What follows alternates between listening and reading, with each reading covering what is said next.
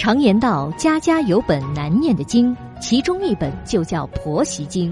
婆媳该怎样建立信任关系？老公又该扮演什么角色？小韩为您支招化解。欢迎收听《话婆媳》。现在是北京时间晚间的二十一点，欢迎收听《话婆媳》，我是节目主持人小韩。在节目开始呢，问候正在收听节目的广大听众朋友。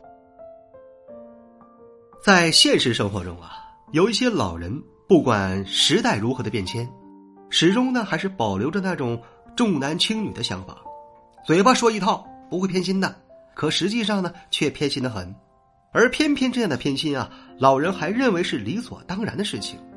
他们不会认为有所愧疚的，也不会认为有什么不妥当的。儿子、孙子才能给自己传宗接代，那么至于女儿和孙女呢，始终是嫁出去的女儿，泼出去的水是外人。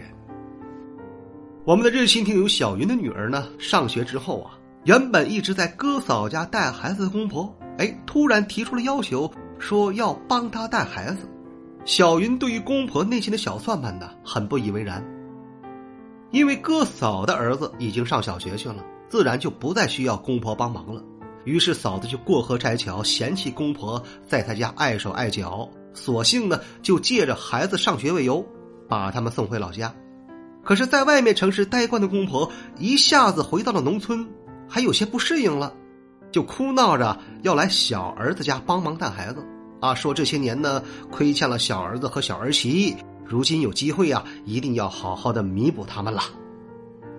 老公为难的就跟小鱼商量，因为他很清楚啊，不但自己亏欠了小云，父母呢更是亏欠小云。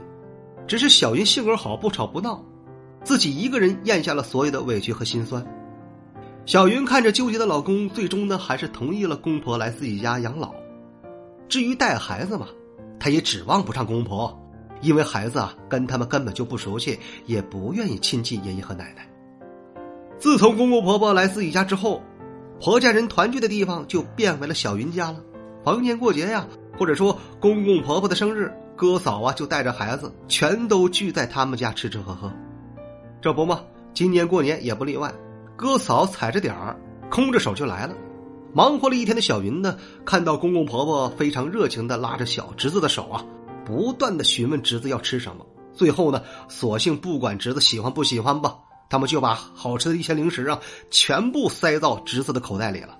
看到这一幕呢，小云的确是有一些不爽，但她不是一个太于计较的人，睁只眼闭只眼过去了。只要公婆高兴，只要老公不为难。可是吃完年夜饭后啊，公婆就开始发红包了。公婆是先是拿出一个红包给了小云的女儿。看着红包的厚度啊，小云呢还有一些受宠若惊。可接下来呀，公婆拿出两个红包，让小云有些气愤了。因为公婆拿出这两个红包呢，都是给小侄子一个人的，明显比自己的女儿还要多一个，而且每个红包里面是两千块钱。其实公婆这样做已经不是一次两次了，而且是连续三年都是如此啊！明明都是他们的亲孙子、亲孙女儿。他们却愣是会给孙子多一个红包。如果红包里几百块钱，小云也就算了，可里面是两千块钱呢。公婆一直口头上都说孙子孙女都一样，不偏心，可如今呢，他们却明摆着偏心嘛。明明是跟着小儿子、小儿媳养老，老人的大事小事，身体不好跑医院，也都是他们夫妻俩的事情。可即便如此，公婆还是偏心孙子。小云虽然不想得罪公婆，但她呢也再也忍不下去了。一次两次还好说，可连续三年都是如此，这让她无法忍下去了。更何况已经懂事的女儿还红着眼睛委屈的问妈妈：“为什么爷爷奶奶每年都要多给哥哥一个大红包啊？而我却只有一个？他们是不是不喜欢我呢？他们不喜欢我，为什么还要在我们家住呢？”